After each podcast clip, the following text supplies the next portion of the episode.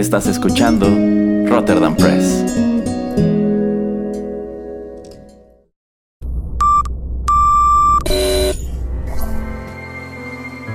TechPili. Las nuevas tendencias y servicios en tecnología han transformado al mundo. Descubre su impacto y las polémicas que éstas generan. Bienvenido a TechPili. Tendencias, nuevos dilemas. El programa en donde analizamos la tecnología de manera relajada y divertida. TechPili. Comenzamos.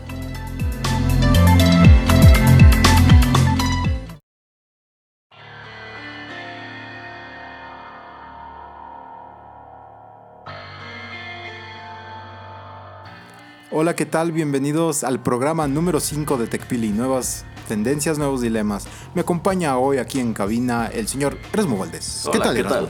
Ah, muy bien, bien, aquí visitando al señor Pereira en la cabina de Rotterdam Press. Muy bien, Erasmo. Pues hoy vamos a tener muchos temas de tecnología, bastante música buena. Y Erasmo, ¿puedes recordarnos las vías de contacto, por favor? Claro que sí, déjenos sus comentarios aquí mismo en el podcast o síganos en Twitter, arroba Rotterdam-Press y encuéntrenos en Facebook como Rotterdam Press. Asimismo, si quieren enviarnos un correo electrónico, háganlo a rotterdampress.gmail.com. Muy bien. Bueno, y vamos a hablar un poco de... Eh, disculpen, Ah, sí. Este, quería este, hacerles una preguntota. Ay, a ver.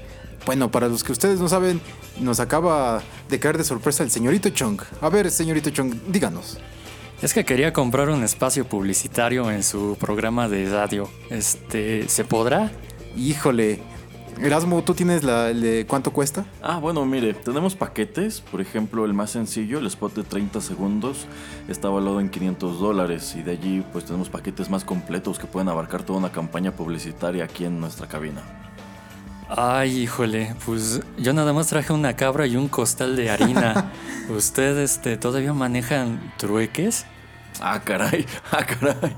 Eh, no, fíjese que eh, nunca me habían ofrecido pagar con eh, especie, digamos. Eh, pero, a, ver, ¿por, qué trae usted una cabra y un costal de harina? Pues bueno, es que la primera opción que se me vino a la mente fue este, venir con algo para hacer trueque. Es una técnica que se ha empleado desde hace miles de años para cambiar productos y servicios. Uh, ok, sí, sí, estoy al tanto de eso. Eh, pero bueno, fíjese, como le, como le comentaba, el, spot de 30 segundos está evaluado en 500 dólares. Pero ahora que usted lo menciona, pues como que se antojan unos hot cakes y pues si usted trajera por allí este, huevos, pues con la cabra, la harina y los huevos, podríamos hacer unos hot cakes, ¿no? Bueno, me parece bastante bien, nada más que no traigo huevos.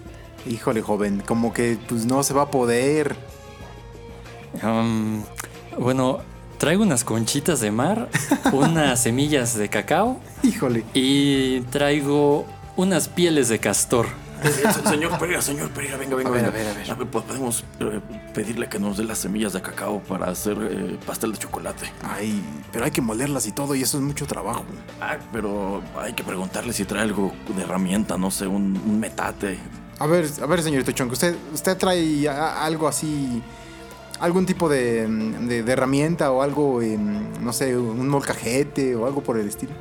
Pues claro que sí, también traigo un molcajete listo para este, hacer chocolate. a ver, bueno, pues en lo que nos podemos de acuerdo, mm, vamos a un poco de música.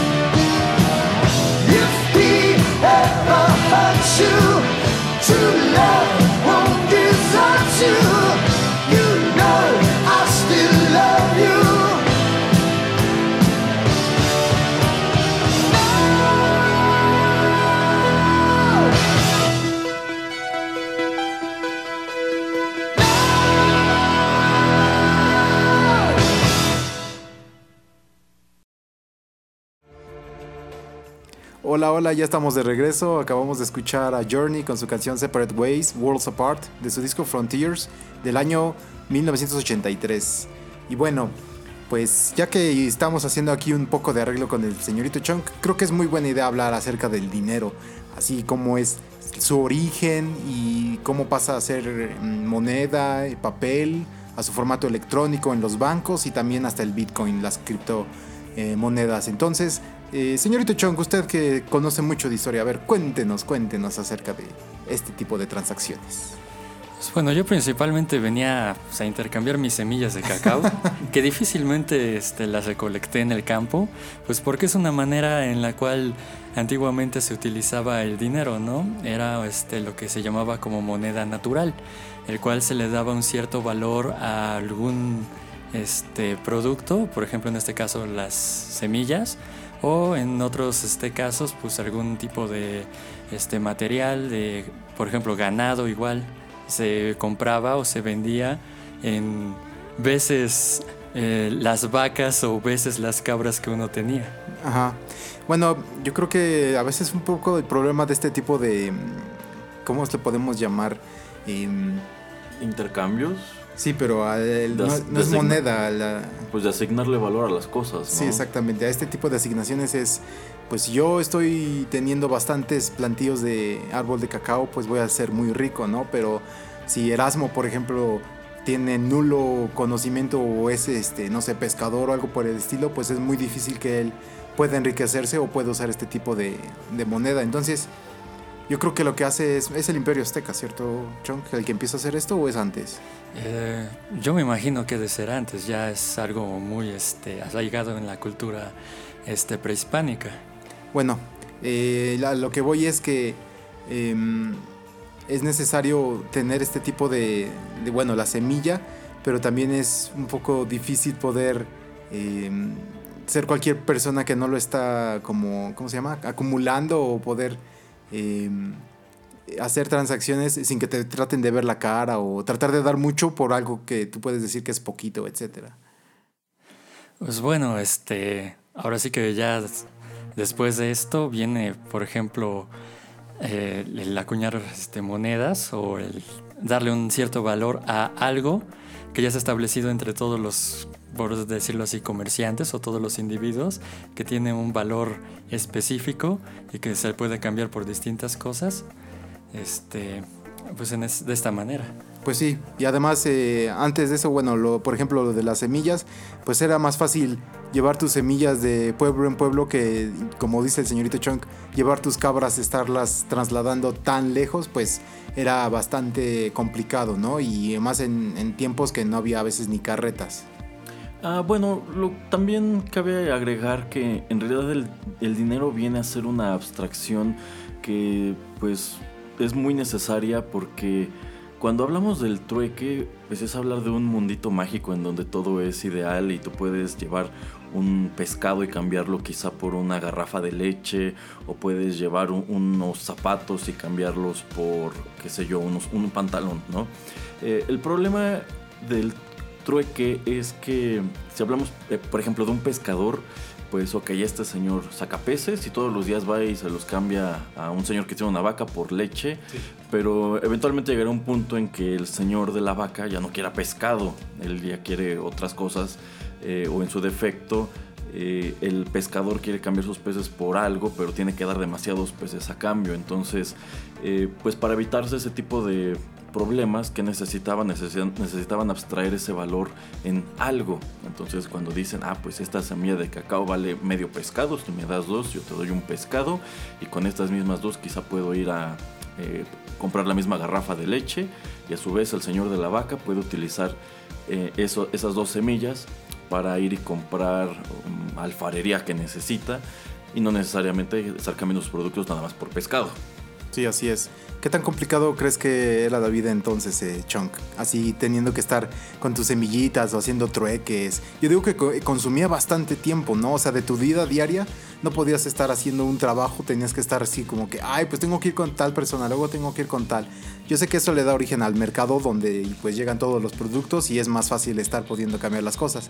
Pero simplemente eh, hablando de, este, de, las semillas y futuramente de, las monedas que ¿cuáles, ¿cuáles son tus eh, impresiones acerca de ese tiempo?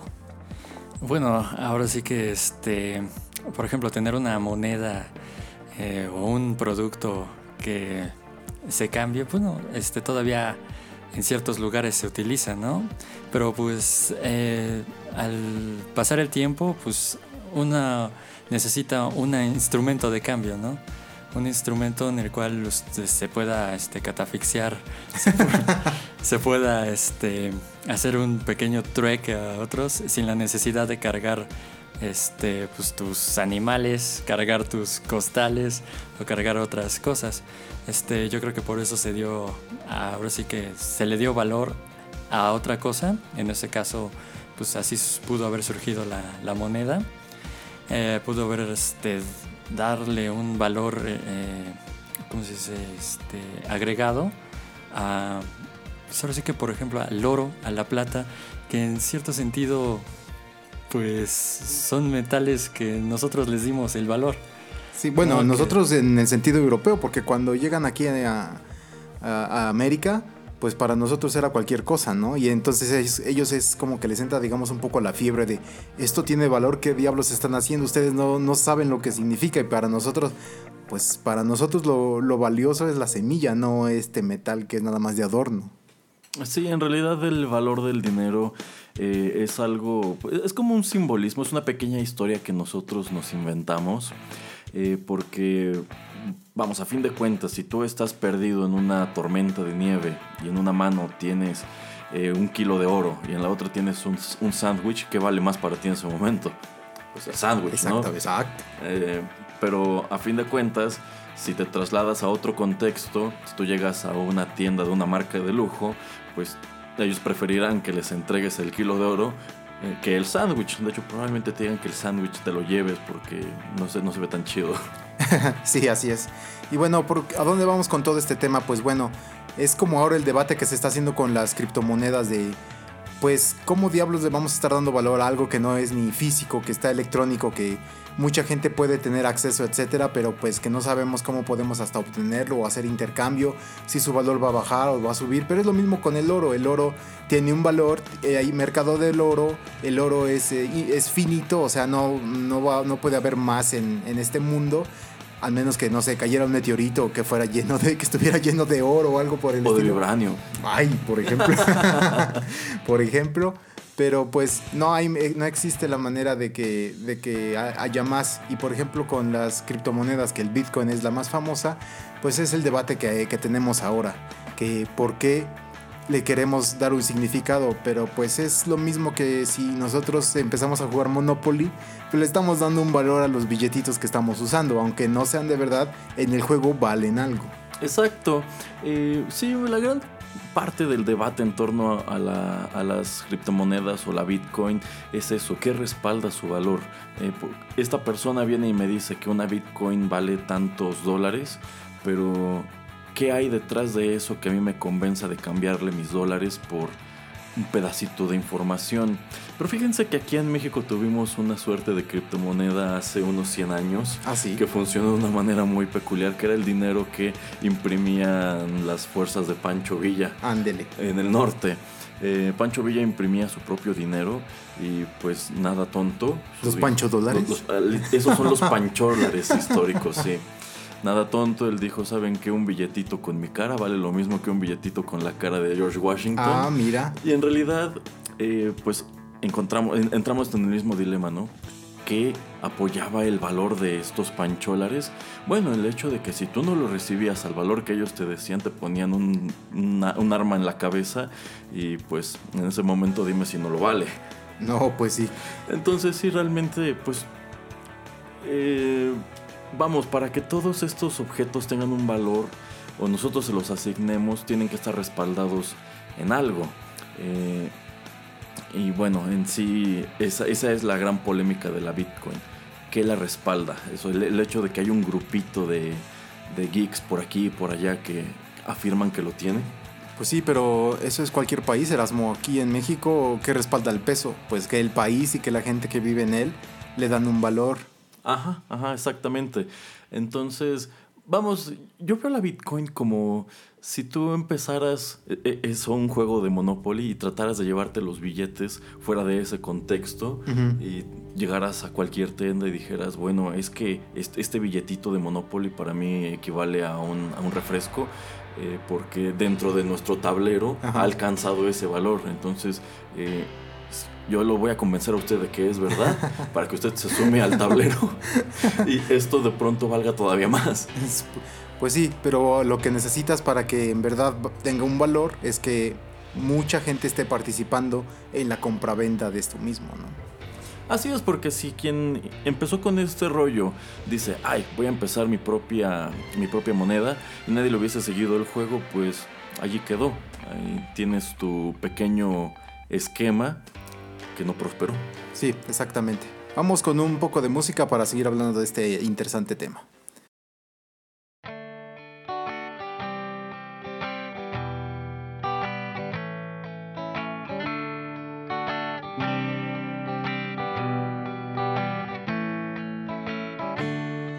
Woke up with a bang and a bug on your face. It crawled in your mouth. Gave you a taste of the good life you left behind. But I think you're gonna be fine. Somebody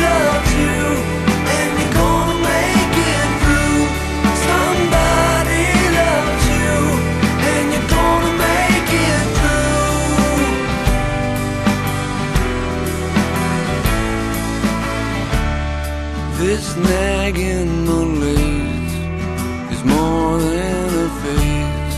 It feels like a job, but no boss ever pays you to lay there and think how you'll die. While the tears start to well in your eyes. Somebody loves you, and you're gonna make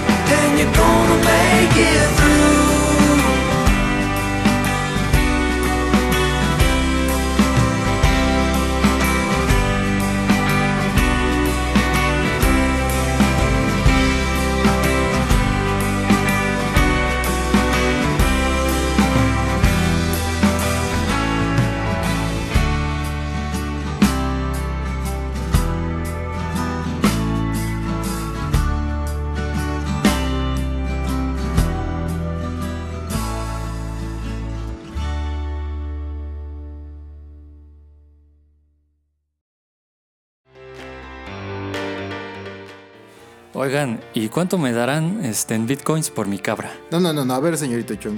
Primero lo primero. Déjeme decir que acabamos de escuchar. Acabamos de escuchar a Eels con su canción Somebody Loves You de su disco del 2003, Shootin' Annie. A ver, ahora sí, señorito Chung. ¿Cómo le vamos a dar un valor a su cabra? En, ah, dígame, en pesos o en, o en dólares, no en pancholares. ¿Cuánto vale su cabra? Pues eh, es muy subjetivo. La, sí, sí, pero. he vendido entre. Bueno, esta cabra está gordita, ¿eh? o sea, puede valer, yo creo, mm, como 600 pesos. Ájale. Pues mire, si no estoy más o menos mal, como el Bitcoin está como en 12 mil dólares, entonces ¿cómo le vamos a hacer? Voy a tener que darle así como .05 Bitcoin por su cabra. Eh, ¿Y me los va a dar aquí este, en físico? pues de hecho, créelo o no, creo que es en Dubai donde ya hay máquinas que, hacen la moneda en. Eh, la, la, acuñan en una máquina así tipo cajero automático. Y si te sale la, monedita y dice, no, pues esto vale X cantidad de Bitcoin. Pero, señorito Chong, eso yo no lo tengo. Yo no soy así tan exquisito como los de Dubai. Erasmo, a ver, dígame, Chong, dígame. Ay, yo pensé que aquí nada más pura gente pudiente. Por, por eso vine a promocionarme aquí. no, bueno, mire, eh, joven Chunk, otra opción que tiene es juntar más cabras para que ahora sí a usted le alcance para una Bitcoin. Sí, de hecho. ¿Y, el costal de harina que traigo aquí? Híjole, pues suponiendo que la harina vale menos que eh, la, carne, la, carne de cabra según su peso, eh, me temo que su costal de harina vale todavía una fracción más pequeña de la Bitcoin. Ay, qué triste. Sí, señorito Chong, qué, qué, lástima. Pero mire, una de las cosas que usted debe de saber, que, estábamos hablando acerca de lo de Monopoly, de que debe haber varios participantes, es que en Bitcoin hay entre 3 millones y 6 millones de usuarios de Bitcoin. Entonces, como que está tomando mucha fuerza esta moneda. Y pues hasta ahorita hay 12 millones de, Bitcoins. Y en el año 2140 solo va a haber 21 millones de Bitcoins. Entonces va a ser también finito como el, como el oro. A ver, yo tengo una pregunta. Ya estamos hablando de que hay millones de personas que están metidas en esto del Bitcoin, pero ¿ya hay un escenario en donde una Bitcoin se pueda utilizar para pagar algo? Sí, claro, hay muchas páginas de internet que ya te aceptan en Bitcoin como método de pago, claro. ¿A poco? Sí, claro. Ah, no tenía idea. Yo pensé que era como una unidad de inversión que después cambiabas, pues supongo que a dólares o euros. No, lo puedes tú después cambiar o es como por ejemplo dicen que el rapero 50 Cent que por hacer, creo, una presentación le pagaron en bitcoins y que pues las dejó tiradas en alguna computadora y que después ya ahorita con este auge que subió hasta creo más de 16 mil dólares este, por Bitcoin, pues se hizo millonario el desgraciado así rapidísimo. es, como Forrest Gump que compró muy baratas acciones de una pequeña empresa de cómputo de California. Sí, exactamente, de tarjetas perforadoras. De tarjetas perforadas. Pero bueno, ustedes no se dejen llevar tanto por este tipo de, de inflaciones porque bueno, el, como deben de saber, Bitcoin es la famosa, pero existen muchísimas otras monedas. Una, por ejemplo, se llama Ethereum. Otra es Dogecoin, Dogecoin que es la carita del perro, este, un perro tipo japonés. Ah, sí, sí, sí, el de los memes. Ajá, el de los, ajá, exactamente. Y bueno, entonces uno nunca va a saber cuál va a ser la moneda que, más va a estar, eh, eh, no sé, presente en todas las transacciones. Ahorita lo que yo les digo es lo de, es lo de Bitcoin oiga, y entonces, ¿cómo puedo obtener un Bitcoin? ¿En, qué árbol salen? este, ¿De dónde este, la saco? ¿En, qué parte? ¿En qué mina? O, este, ¿O cómo funciona eso? Pues mire, puede hacerle una de dos. O puede meterse, no sé, con algún servicio financiero medio bien, medio mal. El problema, ¿sabes cuál fue? Que las eh, instituciones financieras que son de pues de renombre en Estados Unidos dijeron, pues vamos a meternos a a esto de Bitcoin y entonces fue cuando se disparó la moneda, que estaban como pensando en vamos a tener que empezar a, tomar en serio esta moneda. Entonces tú puedes ir con alguien que te quiera vender así el Bitcoin por dinero real, pero pues ahorita te va a salir carísimo. Esa es una.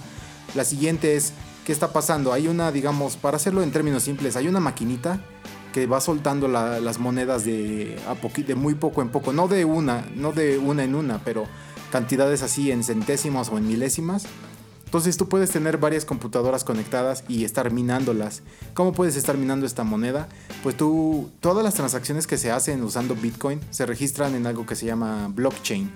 Y eso significa que si Erasmus le vende un teléfono a usted, señorito Chong, esa transacción queda registrada con un eh, número alfanumérico, bueno, con un registro alfanumérico que no dice nada, solo dice, este es el registro, eh, o sea, como el código de barras, pongámosle, y la transacción fue de X dinero. Entonces, eh, tú, Chong, si tienes tus computadoras y puedes estar revisando que esa transacción sucedió, puedes decirle al sistema, sí, yo estoy seguro que esa transacción sucedió y yo le estoy dando mi visto bueno. ¿Qué pasa? Que esto es público, entonces si tú estás diciendo que sí pasó, hay mucha otra gente que también puede decir lo mismo y entonces se asegura, eh, todos, todos se aseguran de que esto en verdad pasó. No es que le quieras ver la cara, por ejemplo, que Erasmo te quiera ver la cara y te ve, quiera decir, no, pues te estoy vendiendo un iPhone y al final te está vendiendo, no sé, una caja de chocolates, ¿me entiendes? Entonces, al final sí es lo que, lo que está sucediendo y hay mucha gente que está, digamos, viendo qué está pasando. Entonces, pues entrele entonces a hacer mucho código, señorito Chong, o vaya con su dinerito o sus cabras a las instituciones para que se lo cambien por Bitcoin. En este momento voy a ir por mis cabras a cambiarlas. ah, y por mi harina también. Pero bueno, hablando de lo esto de la inflación, eh, la moneda, como les digo, hace muy poco sube hasta 16 mil eh, dólares por Bitcoin y empieza su estrepitosa caída ahorita. No sabemos dónde va a quedar, pero esto se le llama, por ejemplo, la nueva fiebre del tulipán. Y aquí el señorito Chong, que es arduo historiador, nos puede contar un poco de qué fue la fiebre del tulipán y qué es lo que puede esperarle al Bitcoin. Bueno, la fiebre del tulipán fue cuando al tulipán le salieron una enfermedad y se empezó a morir. Qué triste. Bueno, esta es una anécdota que tienen aquí presente los, los holandeses. Eh, hace aproximadamente más de 200 años este, llegó al, al mundo holandés una pequeñísima planta proveniente de Turquía. Se llamaba el, tulipán. Causó tanto vuelo entre los holandeses que una plantita de tulipán empezó a valer, a valer, a valer muchísimo, muchísimo dinero. Tanto así de que una, este, una plantita de tulipán podía catafixiarse, podía cambiarse hasta por un barco. ¿En serio? Uno. Uno. O sea, uno de esos como se llaman bulbos, creo. La, Un bulbo. ¿En serio? Y hay una, una historia chistosa acerca de un marinero que, se fue a la Marimarimar. Que se fue a la Marimarimar, pero tenía este, mucha hambre. Y de repente vio una cebolla. vio una cebolla y se la comió.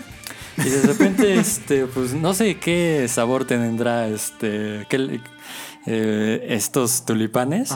Pero pues este, de repente se enteró de que se había comido una, este, un tulipán con un valor impresionante. Este, que fácilmente lo hubiera sacado de pobre y se hubiera comprado su propio barco con su tripulación. qué, qué locura. Eh, pues es, esta historia termina en que de la noche a la mañana eh, todos los holandeses se aburrieron del tulipán. Había este, personas que habían invertido todo su dinero en esta este, nueva ola, que tenían así como de, ay, esta primavera este, ya tengo todos mis plantíos de tulipán listos, voy a ser millonario. Y a la mera hora pues ya nadie quería tulipanes y todas estas personas que invirtieron todos sus ahorros en tulipán pues quedaron en bancarrota. Qué triste. Y bueno, antes de que le echen tierra al pobre marinero, eh, si ustedes ven un bulbo de tulipán se parece mucho a esta cebolla que es medio negra, café. Entonces yo entiendo cómo pudo haberse equivocado, pero Dios mío. A la fecha tengo entendido que en Holanda son grandes comerciantes de tulipanes, ¿no? Sí, así es. Eh, la época de recolecta de este de las flores es entre abril y mayo, que es cuando florecen. Y pues sí, eh, como dice Chunk, es algo que traen que no es originario del país y que sí es, es de las cosas que más se exporta de, de los Países Bajos. Órale, pero pues qué curioso, ¿no? O sea, ocurre este fervor por el tulipán. Eh, se desvanece y uno pensaría que en ese momento se acaba su, pues, su mercado o su industria en, en, estas regiones, pero es algo que, que, hasta la fecha cultivan y de hecho son potencia en, en esa planta en específico. Sí, así es. Es, es una de esas curiosidades, ¿no? Eh, por eso es el jardín de Europa. Ay, mire, sí, ¿cómo sabe? Ah, porque he visto las bonitas fotografías en Instagram. bueno, eh, vamos a platicar un poquito de más curiosidades regresando de esta canción.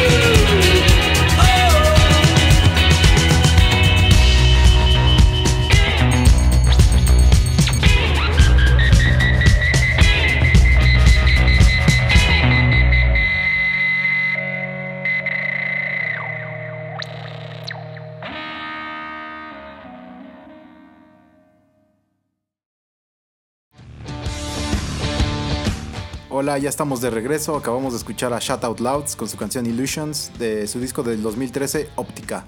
Y bueno, vamos a hablar un poquito acerca de la historia. ¿Por qué? Porque pues todo lo que ha sucedido, sucedido yo creo que pues puede volver a pasar. Entonces, aquí teniendo a Chong de invitado y él que le gusta mucho todo eso de cosas que han pasado en el Imperio Romano, en la Edad Media, pues me gustaría que nos dijera un poquito de otras anécdotas acerca de cómo se utilizaba el dinero en estas épocas. Puedes empezar pues donde tú quieras, Chong.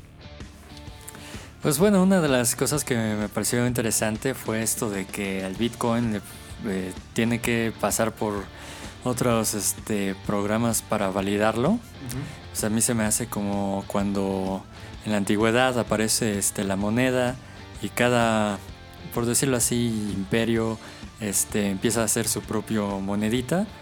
Y para darle, pues ahora sí que este, tanto el valor como la certificación de que te estoy dando una moneda de oro y no es una moneda así cualquiera que cualquier persona nada más hizo una monedita de cobre y le puso el recubrimiento de oro, este viene este sellada, ¿no?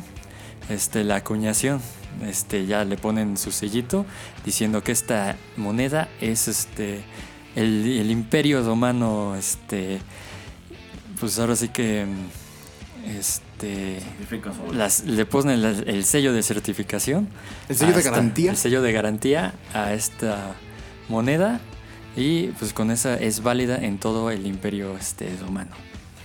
Pero se daba también el caso no chunks de que a veces cuando cambiaban de emperador bueno, las monedas normalmente para identificar eh, su procedencia o para datarlas tenían eh, precisamente la cabeza del emperador y bueno, esta no es una costumbre nada más de ellos.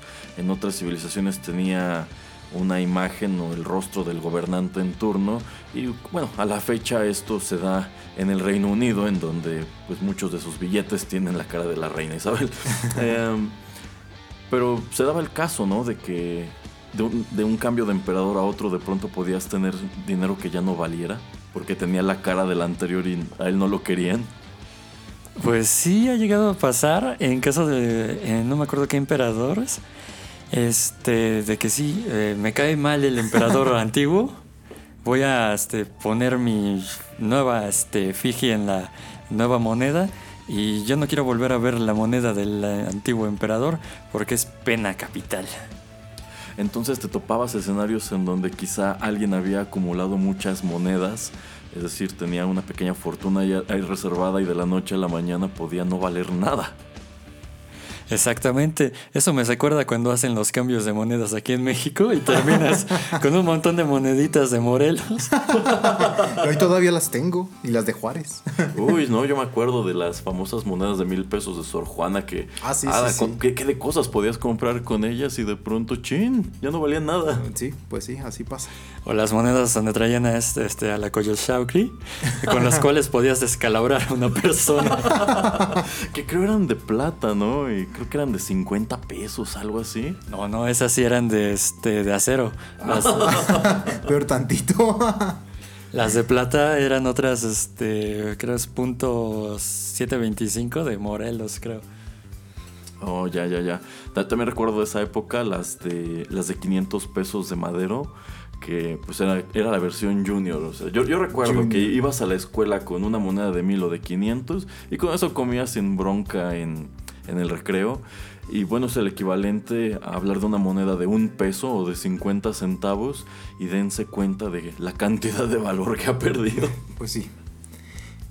Y bueno, eh, Chonka, ¿alguna otra anécdota que tengas, no sé, de la Edad Media? Bueno, lo que la gente debe de entender es que la importancia del dinero es que nos protege, ¿no? O sea, es algo que usamos para transacciones, pero por ejemplo en la Edad Media se usaba muchísimo porque tú le dabas dinero al rey en forma de impuestos, pero tú esperabas protección em, cuando viniera algún otro tipo de em, fuerza exterior a tratar de atacar, de invadir, pues este dinero que tú dabas podía crear un castillo, podría crear una fortaleza, tú podías entrar, quedarte ahí, que el ejército eh, tratara de, disipar a, los malosos, ¿no? Por ejemplo, y no sé, Chong, dinos, dinos. Pues esto es una recaudación de impuestos así en la, en la regla que sea este, visto desde los imperios más antiguos hasta pues, el día de hoy, en el cual, pues, oye, dame este cierto este impuesto, dame, por ejemplo, ahorita las cabras, dame maíz, dame este un un este porcentaje de lo que este produces y con esto pues este ya estoy yo protegiéndote, ya empiezo a construir tal cosa, ya empiezo a pues qué te hace falta agua, construye un acueducto, ¿qué hace falta un este camino, pues lo hago. Ay, vienen los bárbaros. No hay problema, yo te yo te cuido, yo te protejo. Y pues este así que es el sistema que siempre se ha utilizado en este pues eh, de recaudación de, de, impuestos. ¿Y ustedes qué opinan, por ejemplo? Eh, hay gente que propone que se acabe el dinero físico, o sea, que ya no haya monedas, que ya no haya billetes, que todo sea electrónico. Por ejemplo, eh, tenemos el caso de Suecia, el, que era cantante de ABBA, para los más pequeños, esa era una agrupación en los 70s, eh, que se llama Bjorn Ulabus, y el señor, a raíz de que a su hijo entran a robar a su casa, eh, pues se llevan todo y también tenía dinero físico. Entonces él dice, bueno, ¿por qué vamos a seguir tratando de, mantener este tipo de, formato? Si es con lo que se lava dinero, con lo que todo se va al mercado negro, eh, se puede reproducir de manera, bueno, no fácil, pero porque es lo que hacen las empresas ya, ¿no? Las que hacen billetes y monedas tratan de hacerlas que sean únicas y que sean muy difíciles de reproducir. Entonces, ¿ustedes qué opinan acerca de que se haya todo nada más transacción electrónica? Bueno, mira, por lo menos en el caso de México puedo decirte que para el fisco es un escenario muy deseable que la mayor parte del dinero sea electrónico y que poco a poco dejemos de utilizar el dinero en efectivo porque como, como señalas, eh, es, es un poco problemático, es dinero difícil, es dinero fácil de esconder, fácil de transportar eh, y bueno, por eso de cierta manera para los negocios el fisco ha desincentivado su uso, de modo de que si haces una compra de más de dos mil pesos forzosamente deba ser eh, con dinero electrónico. Eh, y bueno, la tendencia es, es, esa, que dependas más, más, más, más del dinero electrónico.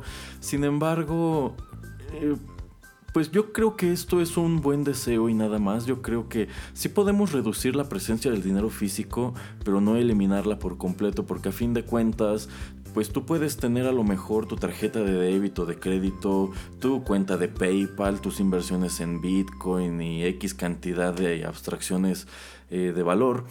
Pero a fin de cuentas, si tú tienes sed y lo único que encuentras en la sierra es una pequeña tienda que no tiene terminal bancaria, eh, que no tiene una cuenta de banco, pues con qué, qué, vas a dar a cambio de a, cambio de esta botella de agua. La bolsa de harina del chonk. exacto, exacto. Entonces, si llevas dinero, bueno, pagas tu botella de agua con dinero. Pero si ya te encuentras en este escenario en donde no existe el efectivo y pues llegas a un lugar remoto como este, pues allí sí tendrías que, ¿sabe qué?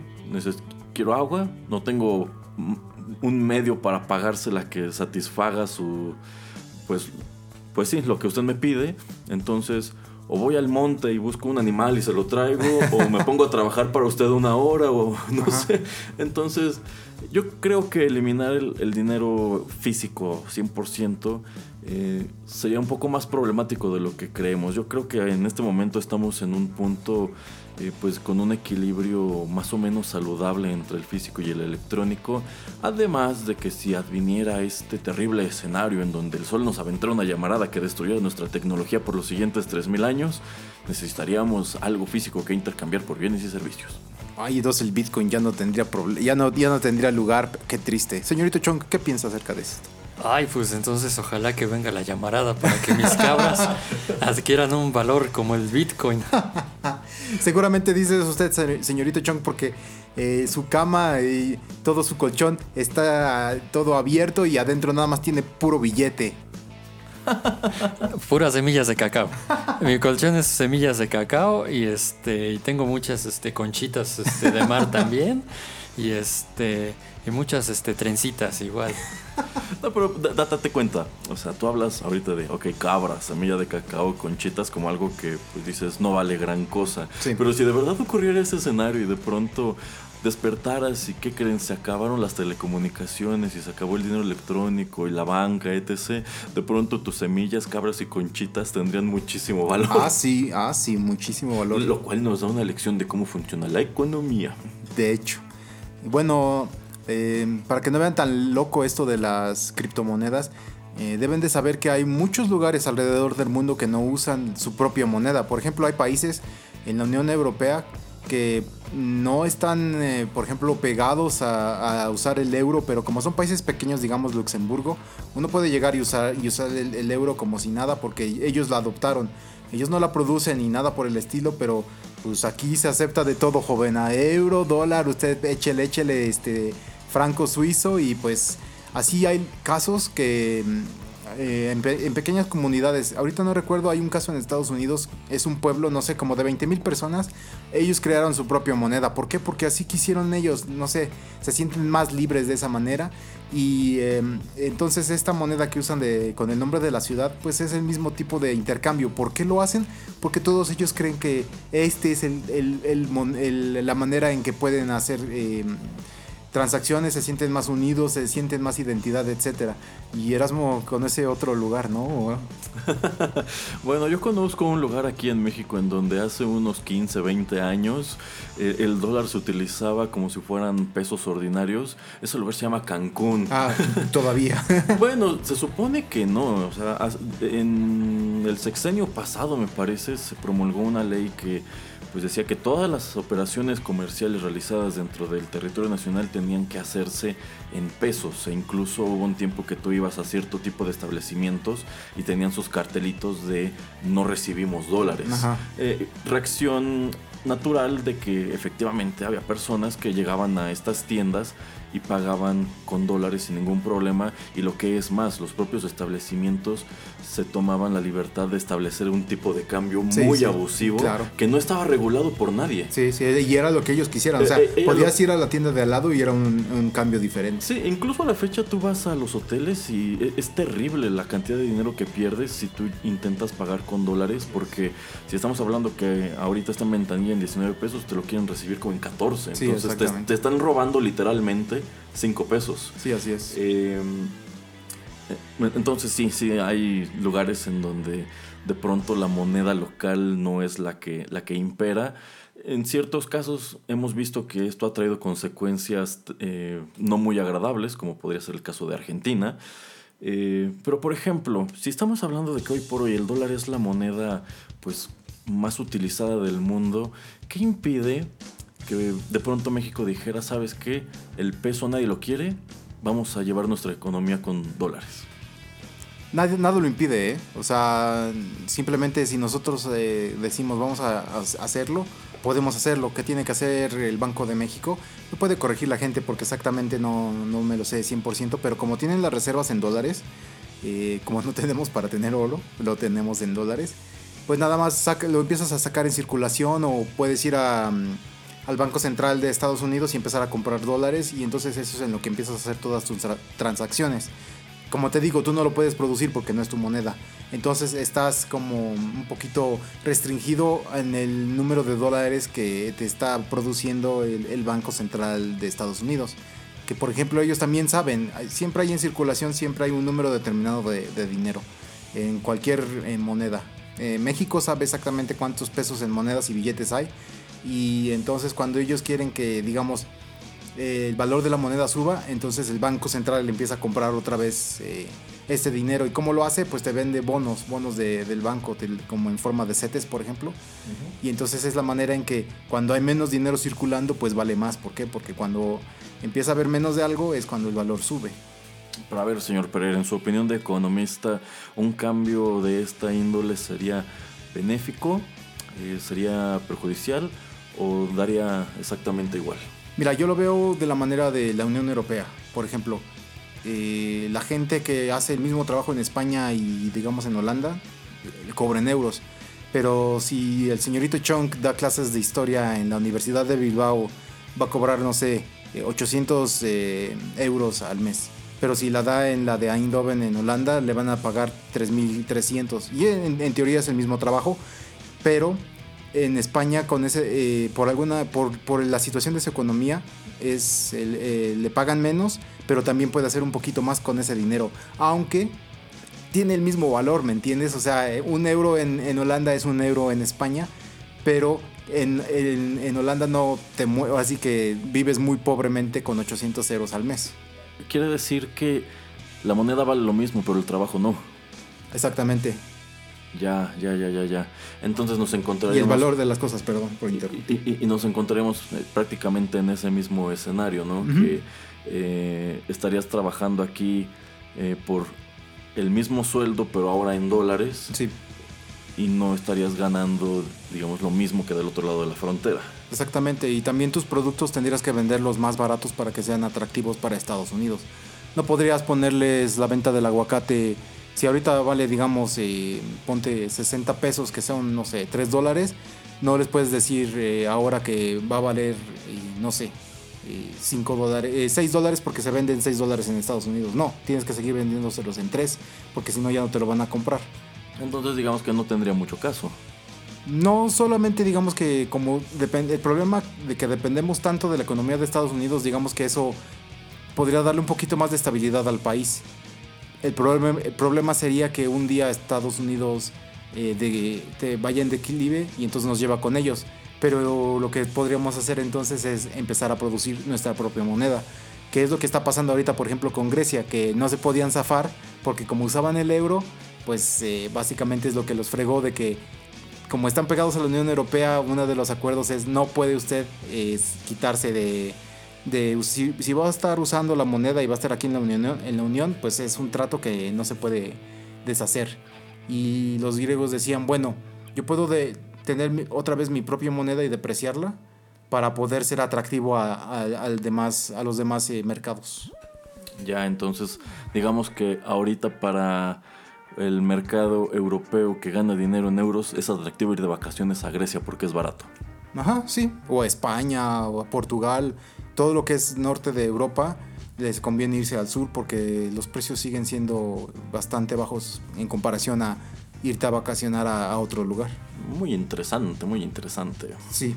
Eh, vamos con un poco de música y vamos a cerrar con un tema bastante interesante.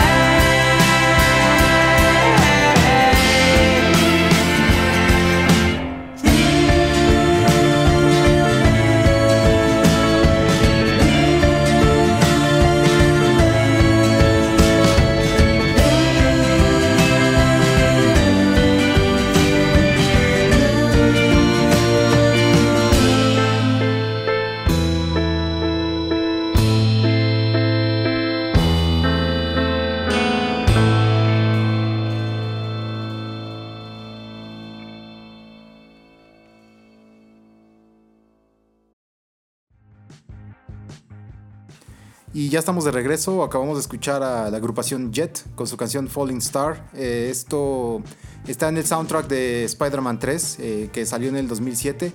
Y si no han escuchado nuestro podcast que hicimos emisión especial acerca de las canciones buenas de las películas malas de Marvel, los tropiezos de Marvel, pues búsquenla, está muy muy buena y bastante divertida y la música está muy chida.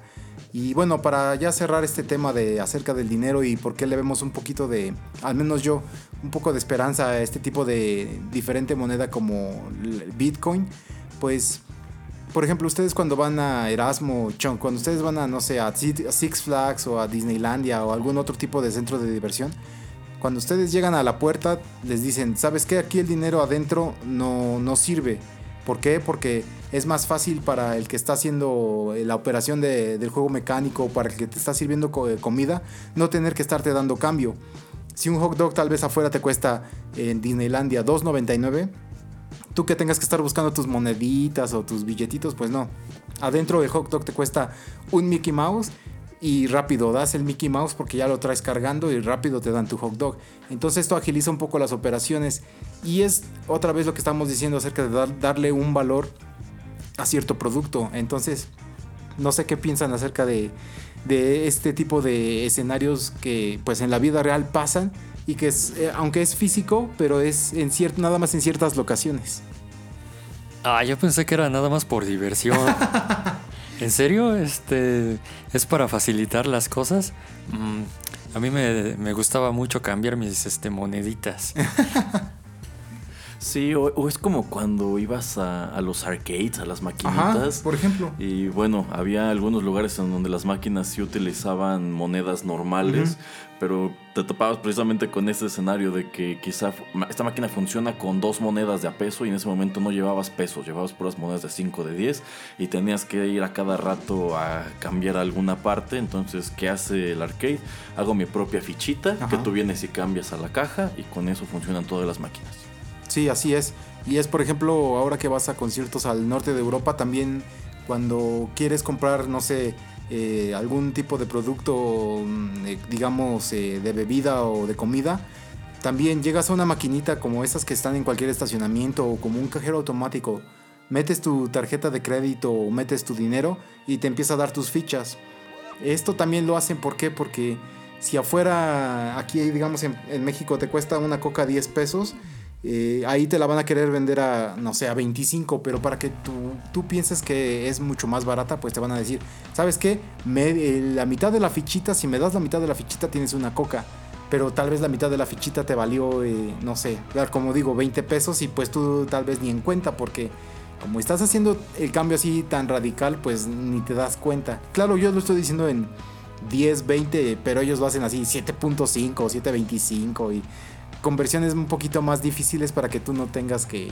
Eh, que te dé un poquito más de flojera hacer la, la, transacción. Ya, pues fíjese, señor Pereira, ojalá pronto llegue este sistema a los conciertos en México porque no hay nada más odioso. En primer lugar, que anden estos tipos que venden cerveza y cosas entre el público. Como dicen Erasmo. Eh, ¿Cómo van? Cerveza. Eh, y todavía de que eh, se te plantan enfrente, se tardan como mil años en darle cambio al que les está comprando, entonces como que eso agilizaría un poco más las cosas. Sí, y de hecho el lugar que está haciendo el evento va a generar mucho más dinero. Lo mismo te digo pasa en, estos centros de diversiones tipo Disneylandia tú vas a querer usar el dinero y ya que lo cambiaste, de hecho, vas a decir, no, pues me, da flojera ir afuera o cuando salga, tal vez ya ni me lo van a querer cambiar por dinero de verdad. O, me lo llevo de recuerdo. Ajá, por ejemplo, entonces ahí ya estás y... Estás literalmente regalándoles dinero. Sí, literalmente. sí, entonces es una de las cosas que yo veo que, bueno, eh, existe las transacciones eh, electrónicas con criptomonedas yo le veo futuro, ¿por qué? Por todos estos ejemplos que más o menos les, les hemos dado.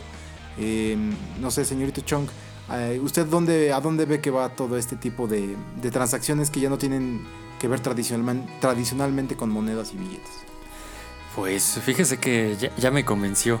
Como que siento que voy a cambiar ya este, todos mis este, semillitas, todos mis este, productos y los voy a invertir en esta nueva criptomoneda este, que, me acaban de anunciar. Se llama Petro.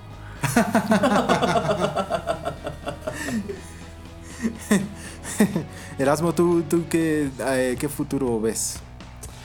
Híjole, bueno, creo que eh, sí, efectivamente hay, un futuro aquí. No creo que sea en el, en el corto plazo.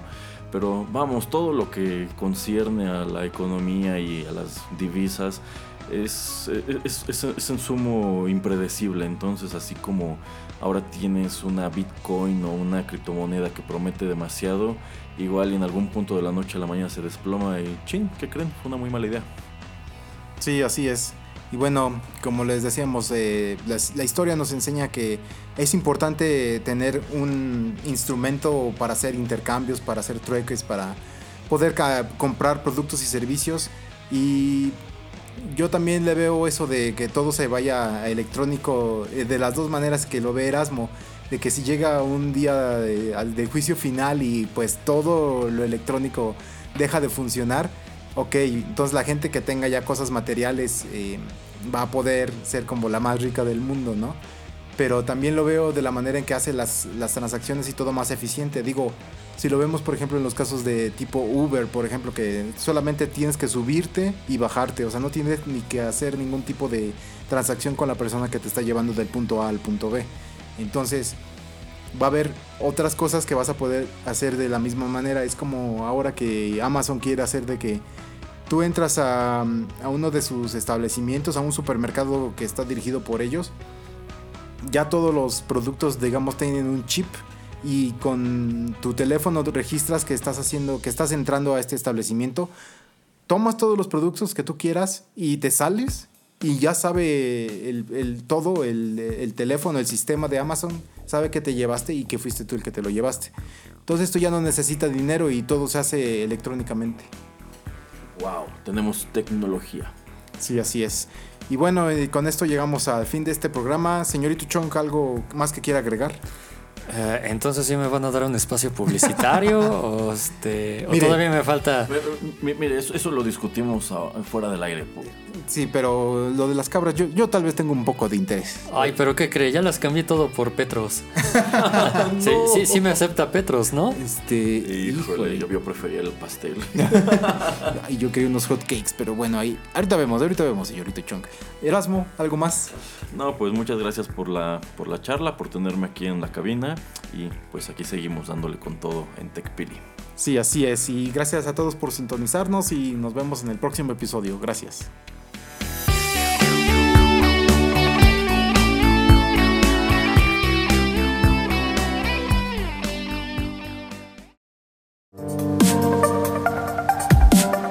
Esto fue TechPili. Nos escuchamos en la próxima emisión para continuar la charla y el análisis de todo cuanto a tecnología se refiere. Te esperamos aquí, en Rotterdam Press.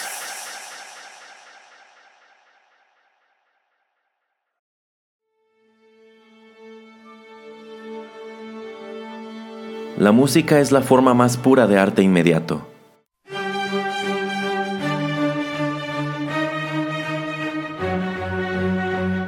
Te invitamos a comprobarlo en Secuenza, un espacio para el descubrimiento musical.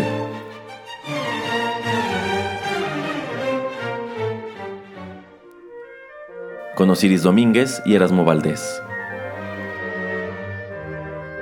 Nueva emisión cada 15 días aquí, en Rotterdam Press.